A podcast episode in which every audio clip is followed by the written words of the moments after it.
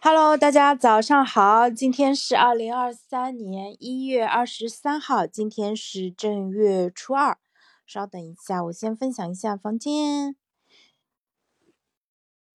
这个群必须要分享到咱们高中，分享到我的初中。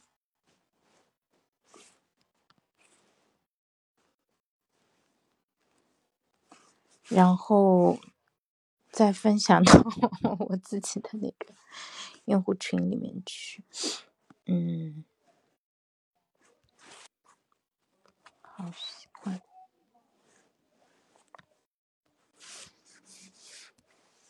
好的，那我这边分享结束了，现在就正式开始。那这一期内容的话，是谁不说俺家乡好的第一期，夸夸咱们台州。呃，那我现在人就在台州啊，因为我是土生土长的台州人，在台州一直成长到呃十八岁上大学。那呃，在读大学包括工作以后，也是经常会呃回到台州这边来。那这两年因为疫情的关系，回来的次数比较少啊。但是，呃，在我现在这个年纪的话，就是突然对自己的家乡其了，其实多了一份呃亲切，也多了一份了解。而且，台州这个城市，呃，随着现在交通变得更加的发达，以及呃台州菜在整个中国餐饮帝国的地位变得越来越高，然后呢，就是呃变成了一个非。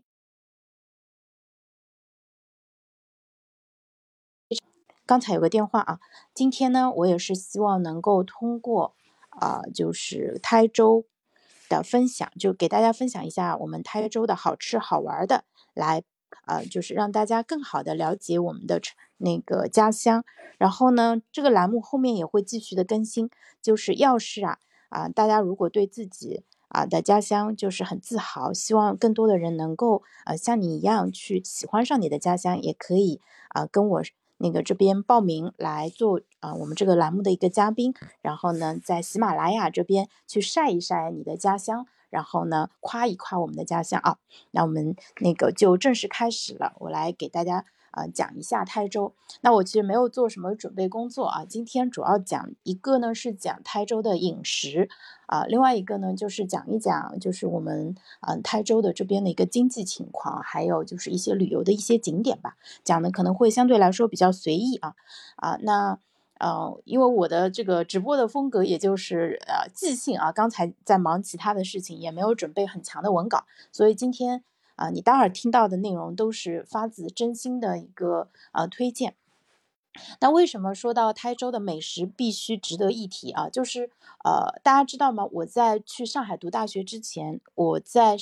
呃台州没有吃过湘菜，我从来没有见过湘菜。然后呢，也没有吃过什么烧麦啊之类的这这些东西，什么呃生煎啊、锅贴啊，上海那边吃的比较多的东西，我们都没有吃过。香菜我也没有见过。然后呢，是我上了大学，大概过了两三年以后，在台州这边才慢慢的开始了出现，呃，这些食物可能本来是有的，比如说像一些川菜馆可能会用，但是我之前没有意识到，也可能那个时候确实就是餐饮就全国之间的沟通没有这么的呃密切吧，以至于就是我们当时是呃很多地方的美食，然后吃的比较多，但是外来的。相对来说比较少，但是现在呢，你在台州想吃什么样的好吃的，基本上都能吃到。那那个小猪猪你好呀，台州有什么好吃的？那我们台州的好吃的可实在太多了。台州是浙江沿海的一个城市啊，如果你不知道它的位置在哪里啊，它是在浙江呃中部的一个沿海城市，在宁波市和温州市的中间。然后呢，嗯，它也算是呃长三角地区的一个城市之一啊。长三角不知道包不包括温州，反正是包括我们台州，啊，然后我们现在呃高铁从上海到台州这这边的话，呃两个半小时就能到了，其实交通还是非常的方便的。那我们因为是一个沿海的城市，所以呢，呃台州像温岭啊、呃玉环啊，还有一些椒江啊，他们都是有港口的，然后也有很多的渔船，所以台州本身就有大量海鲜供应，然后在我们。呃，台州人普通人的家里面，日常就会吃很多的小海鲜。我们不太会吃呃龙虾或者是一些什么大黄鱼啊这种比较贵的海鲜啊。但是日常那种，比如单价在五块、十块左右的小海鲜，其实一直是吃的非常多的。那我在上大学之前，不是上大学时，我说实话，在我三十几岁之前，其实我一直不喜欢吃海鲜。我爸是每顿。就是中饭跟晚饭基本上家里都要吃海鲜的，对吧？他我妈说他是属猫的，但是其实我是不爱吃海鲜。但是这两年我现在也能体会到了，就是海鲜确实是挺好吃的。那台州这边最常见的一个做法，除了常见的那个葱油啊，或者有些。呃，新的特别新鲜的食材可以用清蒸或者蒜蓉这种做法的话，其实台州这边最有特色的一个做法叫家烧。家烧怎么说呢？它其实是一个非常简单的做法，就是它的油你可以用植物油，也可以用猪油，然后去呃先放在锅里面，然后呢再把你准备好的食那个这个海鲜食材放进去，然后放葱姜蒜，然后可能再放点酱油，放一点点红。白糖之类的调味，然后呢，就是加一点水，然后它煮出来的东西不是很干，但也不是带汤的，就是带一点汁水的。就你听我一讲，你就知道这是一个非常简单的一个做法啊。那关于那我老公就说，他说，呃，你们台州菜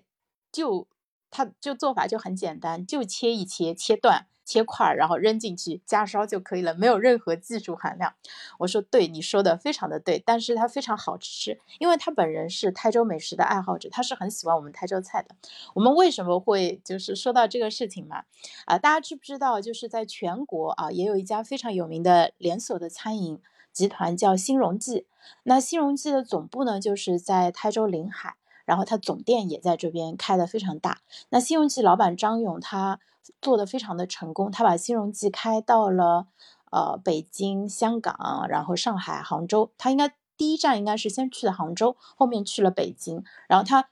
新荣记一开始就是走的比较高端的路线，他当初是从一家大排档呃做起的，但是。就算它是大排档的时候，那个时候大概九几年、两千年初的时候，那时候它客单价就到一两百块钱了。其实那个时候我们的消费水平，呃，就是还是相对来说比较低的，所以你就知道它是一家呃价格比较高，然后人气很旺的一个大排档啊。而后面它就是开始做这种高端餐饮，做得非常成功。那现在新荣记其实已经是一家非常出色的。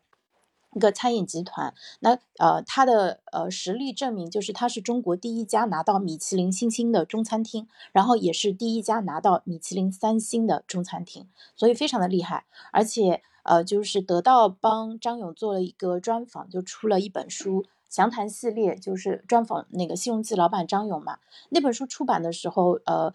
新荣记应该总共拿到了十一颗星星啊，然后呃，就是张勇也比较谦虚，他说如果就是中国将来餐饮历史上会写下嗯海底捞的老板张勇的名字的话，那么应该也会有我新荣记张勇的名字。那海底捞也是一家非常非常成功的火锅的火锅连锁品牌，对，就是呃在全国甚至把店开到了海外。那呃，新荣记确实就像张勇说的，它也是一家非常了不起的一个餐饮。因为，嗯，那本书大家如果有兴趣的话，可以去看一下那个张勇的这一本详谈，非常有意思。就是看完了以后，其实我对于，呃，台州菜以及对于我们台州这个城市的自豪感都进一步提升了。它真的能够起到这样一个作用。因为当我看到。新荣记是怎么样一点点做大的，而且它后面就是直接带动了整个台州菜菜系的一个地位，呃，这一点的话，就是真的，它在呃对这个城市来说，它其实都是有非常重大的一个意义。大家如果就是是美食爱好者，平时喜欢在 B 站上看那种美食博主探店的话，你去搜台州美食，你会发现有非常多的呃这个美食的博主在台州这边探店打卡。然后就说，哎，我来台州吃了什么之类的。然后我记得最早，呃，就是有一个美食博主叫艾格吃饱了，还是应该是艾格吃饱了，还叫吃饱饭了。反正他是呃上海这边的一位美食博主，是复旦毕业的。他其实很早就呃开始推荐台州美食，然后但这两年已经是变成了一个非常非常热门的呃就是美食的一个。怎么怎么说呢？就是打卡地吧，就是台州这边有很多，就是我们餐饮很发达，做的呃就是呃大餐馆、小餐馆味道都不错。然后我们这边还有很多地方性的一个美食，这一点呃就是反正呃我去过杭州，去过苏州，去过上海，我觉得还是我们台州的东西比较好吃一点啊。就是其他城市的朋友不要觉得我们狭隘，就你来台州吃吃看，你就知道了。因为我们这边，呃，这个食材新鲜，然后呢，家烧这个，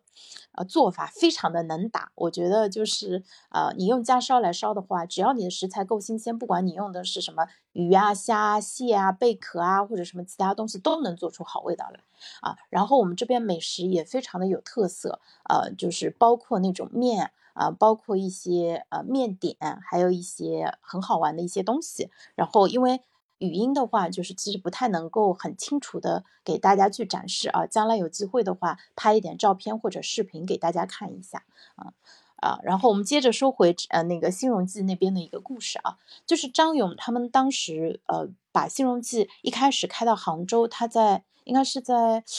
呃西湖边上拿下了一家私房会所。然后呢，那个会所大概呃只有十个左右的包厢，所以他一开始就是客单价是做的非常高的。然后，呃，他这在杭州那个店就开的非常非常的成功。呃，就是他那个时候应该是呃杭州那家店装修大概就花了大几百万，然后对他来说。就是反正听张勇的口气，轻描淡写的说啊，也就拿下来就花了这么点钱装修了一下，你就知道其实那个时候他已经手上是有大量的呃这个资金可以就帮助他去做大做强了。然后后面他们到北京的话，拿下的第一家店也是开在五星级餐厅里面的啊。然后后面他去香港开店那个经历就非常有趣，他说香港呃那边他。就开了一家酒楼嘛，然后那个店其实不是他拿的，是他另外一位朋友拿的，但是后面因为有些原因，嗯，就不能开了，所以张勇就把那家店接下来了，就把西荣记开到了香港。那香港这个城市的话，其实它的餐饮文化是非常发达的，因为粤菜大家都知道，其实源远流长，然后呢，嗯，有很有底蕴，然后同时呢，香港又它的。嗯，报纸啊，这个呃电视啊，媒体很发达，它有这种美食家文化也非常的浓厚。比如说这几年啊非常受欢迎的蔡澜，对吧？他就是一位著名的美食家。那所以香港那边的食客们其实眼光非常的高，然后呢要求也非常的高。所以新荣记当时去香港开店的时候，就是一开始是被美食家们批评的，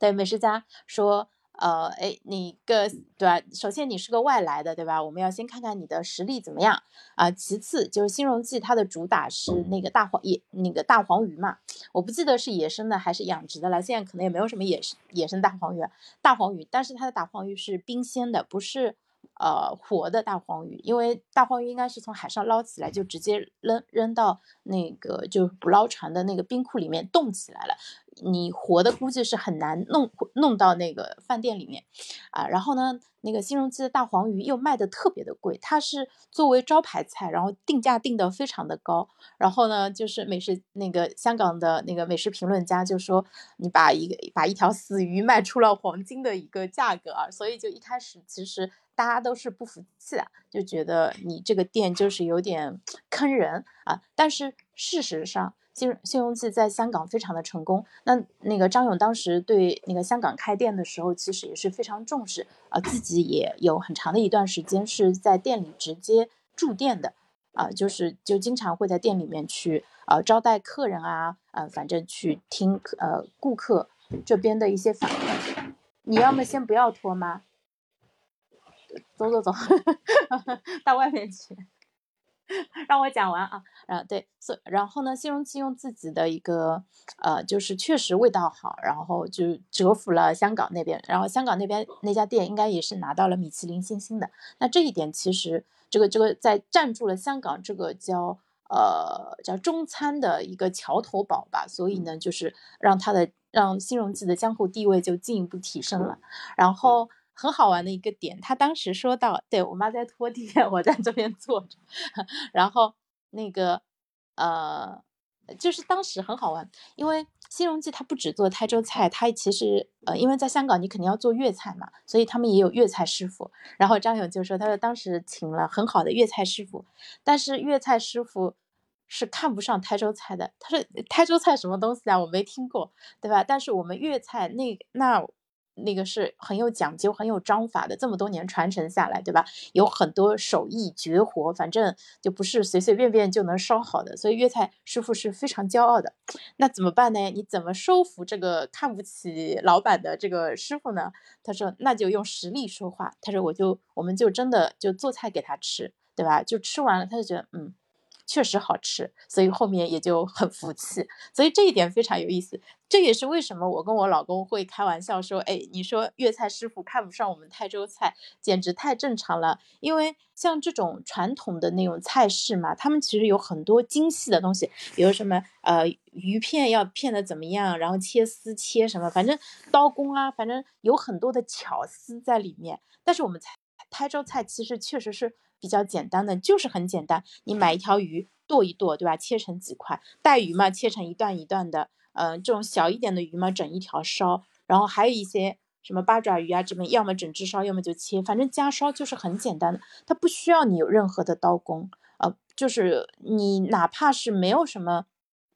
很好的，没有经过很扎实的一个训练的人，其实也是可以用这个呃菜谱去把它做的很好吃的。然后呢？嗯，就是张勇他在 B 站上其实有个账号，然后叫荣叔十味，哎，他自己叫张勇，然后店叫新荣记，所以他给自己起了个名字叫荣叔，哎，我当时怎么都记不住，后面有一段时间没看了，想去搜他的账号，就硬是搜不出来啊，现在我记住了，大家可以去 B 站上搜一下，荣叔，荣是新荣记的荣，啊，叔是叔叔的叔，十是呃，就把一个东西拾起来的一个拾。味是味道的味，然后呢，他就是他其实弄了一个专门的团队，就是帮他拍视频，他拍的也不是很长，大概就是几分钟的一个长度，其实是大制作啊。然后你去看呃那个张勇的一个造型以及他的讲话的那个腔调，其实就跟台州街上的那些普通的大叔就一模一样啊，不管是发型啊，他的。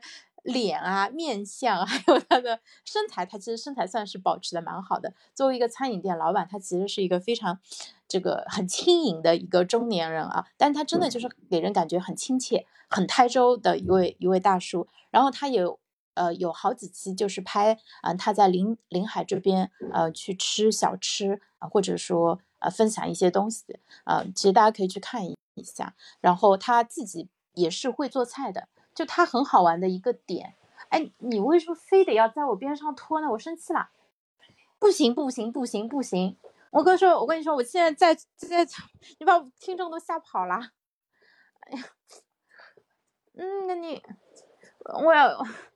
我生气了。哈哈哈哈哈啊。太搞笑了，然后我要我我要用那个他这话说我妈了，他就是非要在我边上拖地，我说你不要拖嘛，不行，就是一定要让他拖完。好了，那我们接着继续讲啊，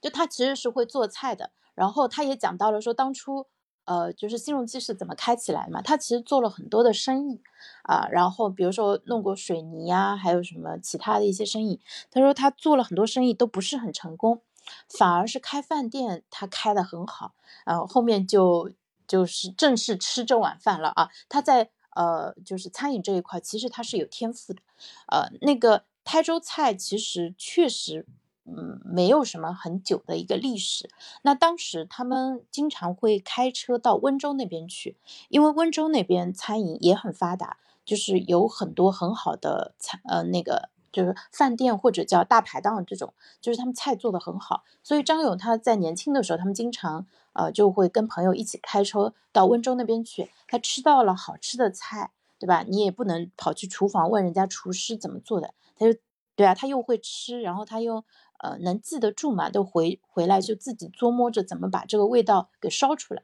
然后他悟性非常的好，就能八九不离十的把这个菜给做出来啊，所以。呃，就是因为新荣记的老板他本人不是厨师出身，啊，他是一个怎么说呢？是一个很好的食客。那同时呢，他又自己能下厨能做啊，所以在他的带领下，慢慢的就是把这个呃餐厅给做起来了。然后我们台州菜的很多菜的话，就用张勇的话来说，他说其实很多是从其他的菜系里面借鉴过来的，比如说从温州那边可能流行的菜里面，呃，学到了一些呃比较新的一些呃做法啊或者什么，所以其实我们这边。呃，我我觉得就是大家并没有觉得说，哎，台州菜就应该是什么样子的，大家其实心态是非常 open 的。然后，呃，我们那个台州这边，黄岩这边其实有个土话叫黄岩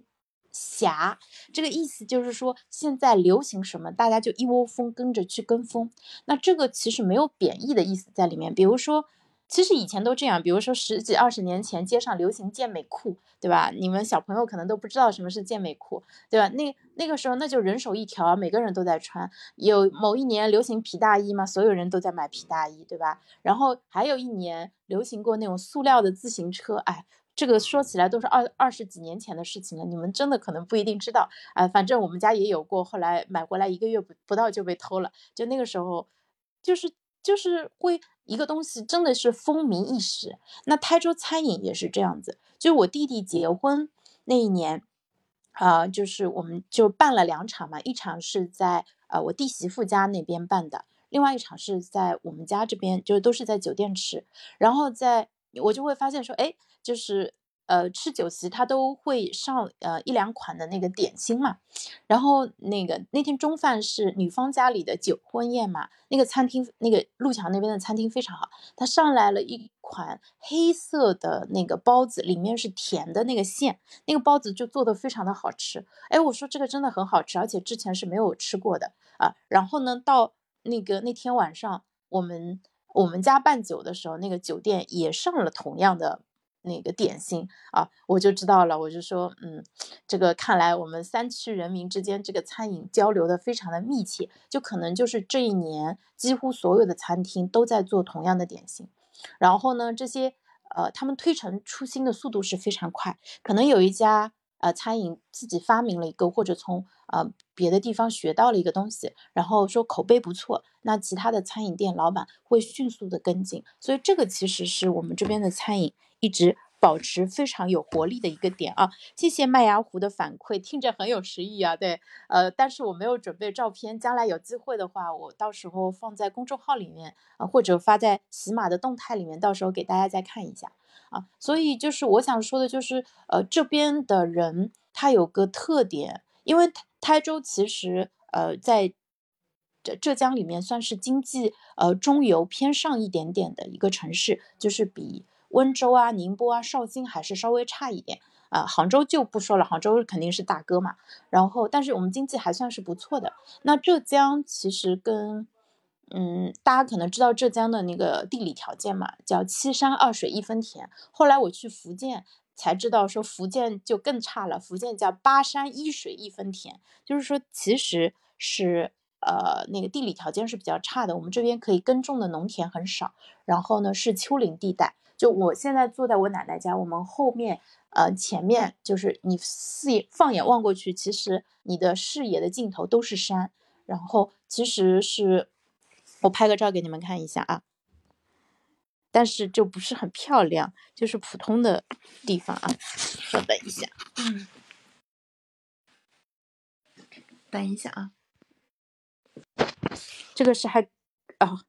隐隐床隐隐床床还是叫隐隐撞撞？对，就是还隔了个纱窗，想看山。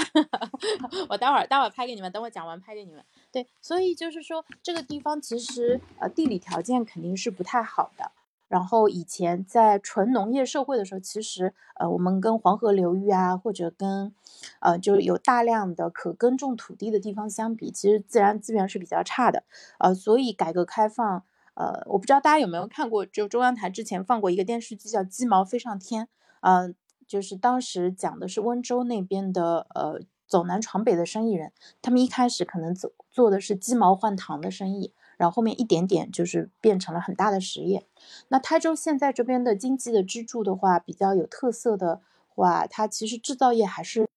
比较强的，就是我们这边呃模具制造比较厉害，就比如说大家。平时拿到的一些塑料的一些东西嘛，呃，它其实是把塑料的原料需要放在一个模具里面让它成型的。那这个模具是哪里来的呢？其实我们呃台州这边就是一个呃模具的生产基地，就是呃很多那个就是很多工厂都会到这边来定制模具。对，模具是有技术含量，而且它是需要一些呃需要一些编程的，比如因为现在他们叫数码。数控机床就是可能要在电脑上先把参数设定好，然后才能把这个模具给做出来啊。另外的话，就台州这边其实好像原料药这一块做的也是呃比较好的，但是这一块我不是特别的了解。嗯，另外的话，呃，就是台州这边就是小商品经济这一块也是相对比较发达的，像义乌是全球比较有名的，像台州这边的路桥也是呃就是区域性的一个小的中心吧。啊，就是嗯，然后还有什么比较厉害的？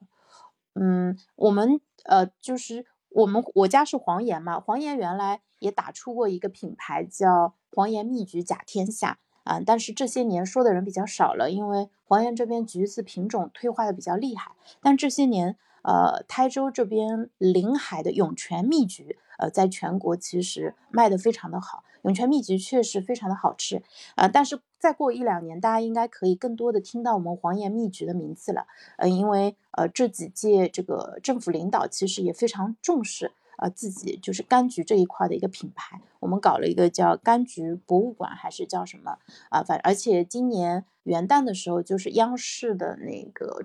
嗯那个元旦晚会，其实就是在我们呃台州黄岩这边的江口镇这边办的啊，然后。呃，然后当时还请了很多的明星，捧着我们那边那个小小的橘子给大家发祝福，就不是那种大的，是小的，应该是我我我觉得应该是本地枣那个品牌啊，就是我我相信再过一两年，大家可能会越来越多在电商平台上啊，或者在美食博主那边看到我们橘子的一个推荐，呃，因为其实橘子这个品种，橘树我们家以前，因为我们家是我现在在爷爷奶奶家嘛。我们老家是农村的，其实以前是住在山上的，是在我六岁的时候才搬到山下来的。我们现在住的这个房子应该是九二年建成的，呃，九二年，然后当时就是，呃，我们是从山上搬下来的嘛。那山上之前我们有杨梅，有枇杷，然后还有橘树，呃，但是现在已经没有人打理了，所以那些呃经济树种其实已经没有产出了，呃，但是。但是呃这些年因为比较重视这一块嘛，所以有很多新的呃菊园被开发出来了，而且而且我发现我们村里居然还有人在种那个比较受欢迎的一个品种叫红美人啊，所以我估计后面的话，呃，因为我们本来就有柑橘种植的一些基础嘛，啊，所以这个这一块要起来应该还是会相对来说比较快的，就是我对于我们这边的农产品还是充满信心的。然后像我们老家在沙埠这边嘛。嗯，像我们的芋头啊、豆腐啊、豆腐干啊，嗯，还有这些，还有马蹄，就是呃，另外叫荸荠嘛，就是这些其实都是挺好的。对，呃，然后其他的一个制造业的话，暂时想不起来了。反正总体经济是非常发达的。那浙江跟呃，就是台州啊、温州啊，还有就是浙江很多城市里的，也有很多人都是在外面做生意的。啊，比如说我们家有个嗯堂叔吧，啊，他们家他们今年没回来，他们是在东南亚那边，在老挝那边做生意的。之前做服装生意，呃，一做的不是特别赚钱，但是这两年嗯开启了超市啊，生意非常好啊，非常红火，对吧？过年忙的没有时间呃回来啊，然后还有很多就是可能在外面啊办厂的啊，什么都还有。那台州这边呃就是遍地是那种小的加工厂。然后我自我弟弟自己现在也在做外贸这一块，他是做宠物用品的，呃，出口这一块的生意。然后现在自己也做一些加工啊，嗯，然后像我的表哥们有做呃鞋宣的生意的，还有是做呃母婴用品的这个电商生意的，还有还有就是可能亲戚里面比较有钱的，呃，就之前是给美的。呃，做呃供应商的，就是反正还是就是然后做的比较大的，嗯，然后哦，我们这边其实还有一块比较重大的生意，呃，是工艺品，就是像呃欧美那个什么圣诞节、新年用的一些呃这个节日的装饰啊，比如说圣诞树挂的一些亮闪闪的呃塑料的啊、木头的呀这些东西，其实呃台州这边其实做的是非常多的，就是大量的进出口。然后我们这边出口其实因为离宁波港非常近嘛，啊，所以还是比较有优势的。呃，这个后面我回头再找人再问一下啊，争取把这个工作做得更加扎实一点啊。然后台州这边好玩的地方其实也比较多，就浙江嘛，浙江的山水不算特别的大啊，但是也挺有风味的。就是呃，就像黄岩这边，就是可能著名的景点没有特别多，但是。小的景点其实非常的多，你可以，你过年回来，呃，一个礼拜或者半个月，其实你可以天天在外面玩。而且现在就是，呃，好像所有的城市都在搞那种步行的绿道嘛，就我们把沿河的那个，呃，就是那个景观道都修好了，你可以慢跑或者走路，可以一直从城里面一直走到呃水库那边去。啊，我们这边有一个浙江省第二大的水库。浙江省第一大的呃水库是新安江水库嘛，就是千岛湖那边。然后第二大的水库应该就是我们呃台州这边的长潭水库，非常的大啊，也很漂亮啊。然后呃我们以前每年其实都会去那边去兜一圈啊。然后嗯，那个就是台就是除了我们黄岩的景点嘛，其实台州最有名的景点应该是我觉得我觉得应该算天台山，天台山。嗯，就是有著名的天台寺嘛，那那个禅那个佛教其实有著名的天台宗，它应该是个千年古刹，应该是从隋代就开始，呃，就是创建的一个寺庙。那我自己也非常喜欢天台山，我觉得那边风景非常的呃优美，然后这个寺庙呃也是非常的清幽吧，虽然它香火很旺。呃，但是它给你的感觉就是还是一个世外高人的那种千年古刹的那种感觉，而且我这一次呃就是坐的是新的地铁呃那个火车线路回来嘛，现在是有专门的天台山站的，那我估计大家在那个站下车的话啊，应该到天台景区应该也是比较方便的。呃，上海过来的话啊，应该是两个小时多十分钟就能到天台山站了，然后到台州站的话，应该是再加个二十分钟左右。啊，其实交通已经是越来越方便了。如果杭州出发的话，那就一个半小时不到都能够到了啊。然后大家来这边啊旅游的话，其实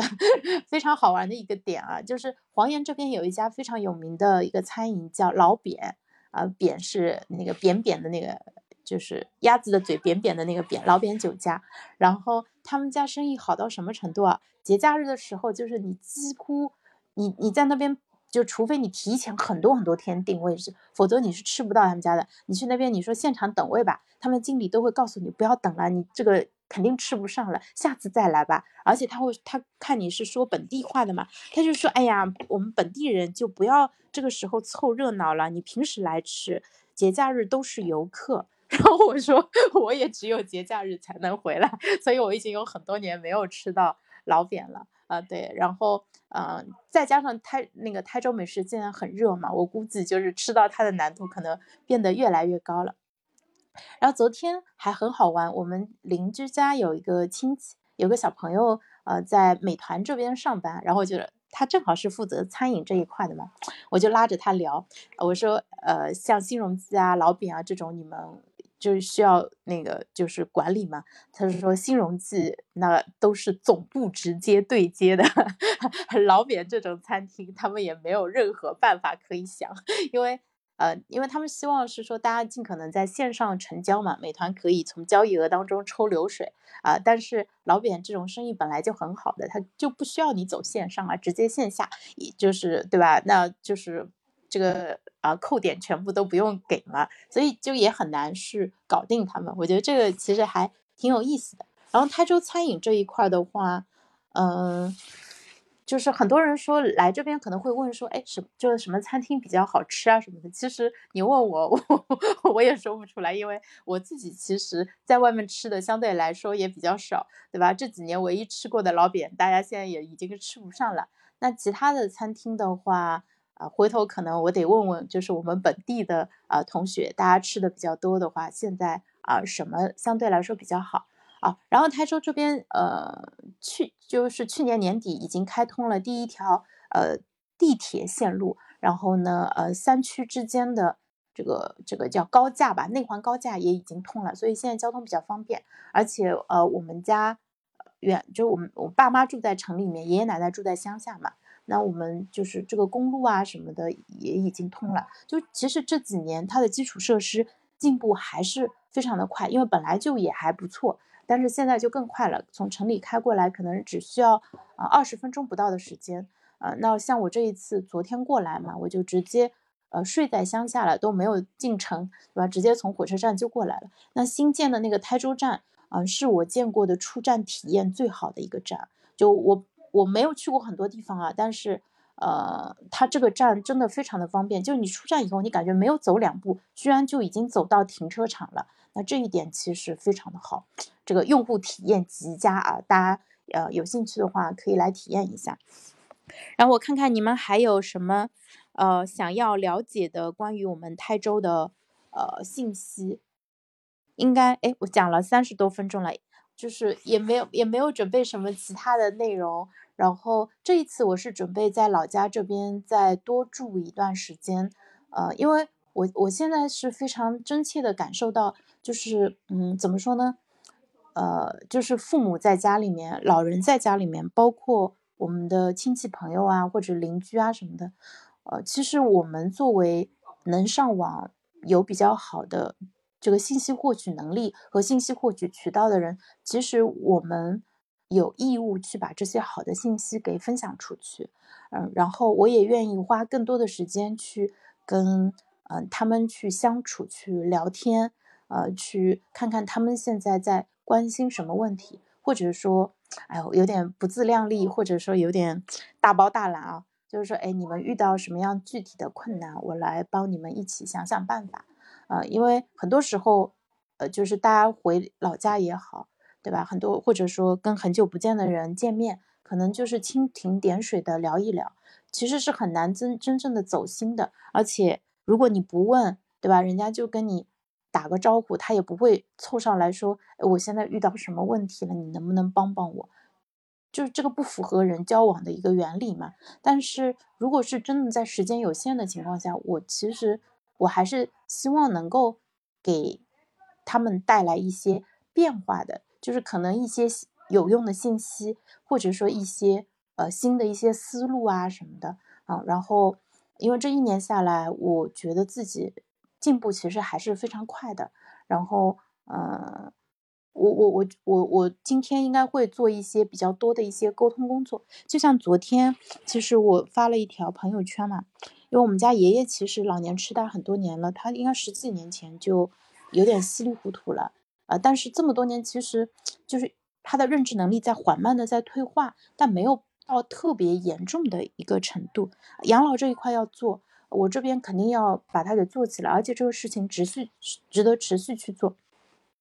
然后呢，我我我说，嗯，因为我昨天吃完饭，我拉拿着手机就找我爷爷录音嘛，我本来就准备给他写一个短的。那个传记，嗯，因为他的人生也没有特别大的起伏和波折，可能出不了一本书，但是我觉得写个几千字还是能写出来。我就去问他，其实他现在就是现很多他认人认脸基本上是认不得了，很多事情他也不不知道了，对吧？因为他没有信息获取能力。但是你去问他年轻的时候的事情，他能想起来。我问他你在哪里当兵的呀？他都能准确的告诉我。他说我是在福建的南叶岛。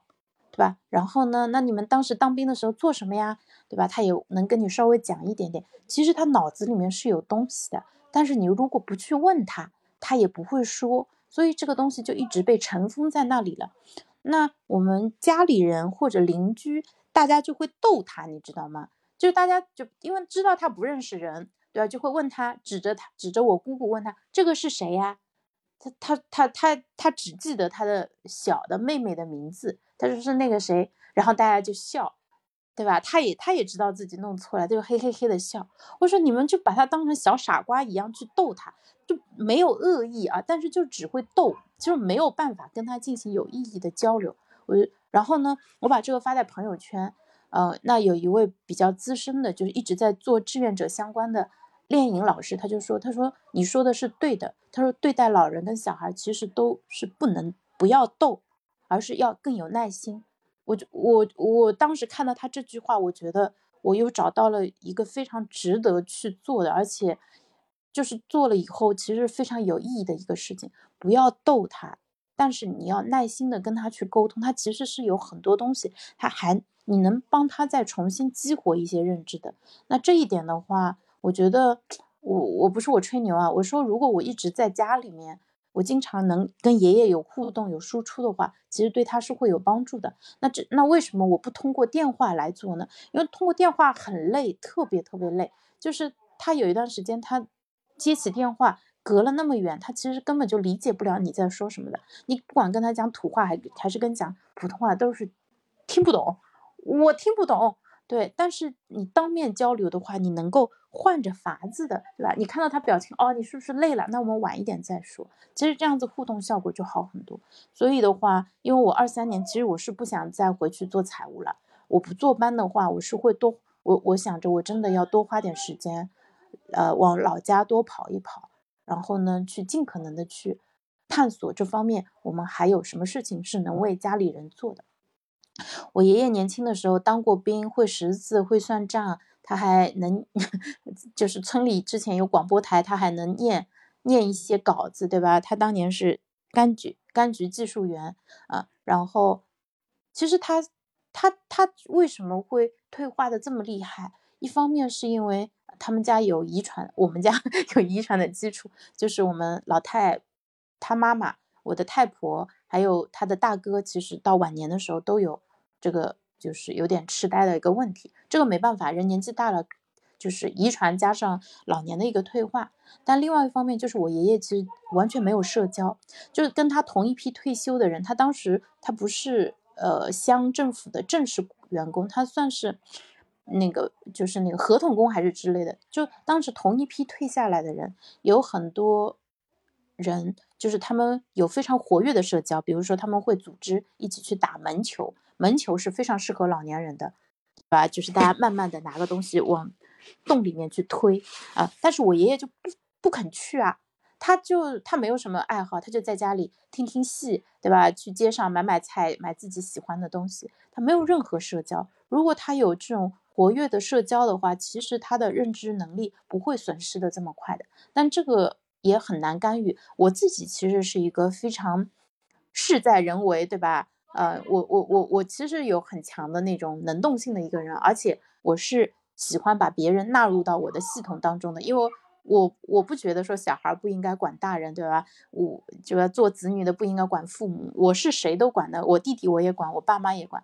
我爷爷他要是听的话我也管，但是没用。对吧？边上一堆人在那边说：“你管他干什么？他年纪那么大了，他想怎么样就让他怎么样，对吧？”其实，如果大家都齐了一条心，就是把他往一个对的方向推一推，其实是有好处的。但是很多时候，哎，就是像我这样的人很少，所以的话。啊，就是就是你在做一件事情的时候，边上还会有很多人，这个乱七八糟的在那边唱反调，很烦。然后，然后我们从我们我们家过年的时候，经常是会相互开，就开个玩笑说叫开批斗大会，就家里面七嘴八舌的在那边批评和自我批评。呃，但是这个其实也是好事情，就说明这家人啊，其实交流是有的，虽然效果不一定好啊，但是有交流比没有交流要好。啊，然后然后我二三年是要多往家里跑一跑，我就想过了，可能后面呃一个月回来一趟吧，因为之前因为疫情的关系，我确实有将近，呃大概一年半两年的时间没有回来了。那这次多回来，而且这一次新冠，我爷爷嗯在医院住了三个礼拜嘛，然后我爸爸也很辛苦，就是他一直是一个人在那边陪夜的，爷爷半夜起床要起夜起个两三次。两三次，就昨天晚上，他起夜还起了三次。然后我奶奶年纪也很大了，就帮他弄。你不帮他起来上厕所的话，他可能会就身上全部尿湿嘛。然后，所以其实就照料老人非常辛苦。我说实话，我就是嘴皮子动动，其实我并没有起到什么实质性的作用。真正的这种苦活累活。都是我奶奶跟我爸爸在做，嗯，但是我想还是要我们找到一些科学的好的一些方法，对吧？就是减减少这个照护的一个劳动量，然后同时呢，嗯，就是让大家都能有一个比的比较好的一个体验，不管是呃心理上的体验，还是一些。就真的是一些体力上的一些付出吧，啊，所以后面这个话题咱们会继续的做出来。对护工、家政、医疗这一块肯定会做，而且我这边已经获得了一些优质的信息了。那我我自己不是很擅长做研究，我也不太能静下心来去把很多事情做得很细致。那大家其实如果有好的一些资源的话，我我这边我我就负责做一个大喇叭，我负责把这个声音传播出去。让更多的人知道说在哪里可以找到这些好的信息，以及我通过转述讲解的方式，让大家能够比较轻松的了解到这个信息，嗯，对吧？就是我们讲一讲科学道理，讲一讲亲身体验，对吧？其实很多人家里都有这个需求，因为老人年纪大了，你就是。护理是非常非常重要的，不管你是家里家境好或者坏，反正大家最后都是要走到这一步的。那我们现在看到的是，可能父母还比较健康，爷爷奶奶就是需要重度的护理了。那那再过个十年二十年，其实那后面出主要出力的其实就是我们了，对吧？虽然将来可能会有一些机器人啊能够。辅助我们，但是很多事情还是要人亲力亲为去做的。说到这个就很好玩，就是呃，我我我跟我儿子开玩笑嘛，我就说，呃，就是等等你将将来呃生小孩了，妈妈到时候给你买一个机器人，就让机器人帮你带小孩。他是说我不要机器人带，我要人带，就我的宝宝不让机器人带。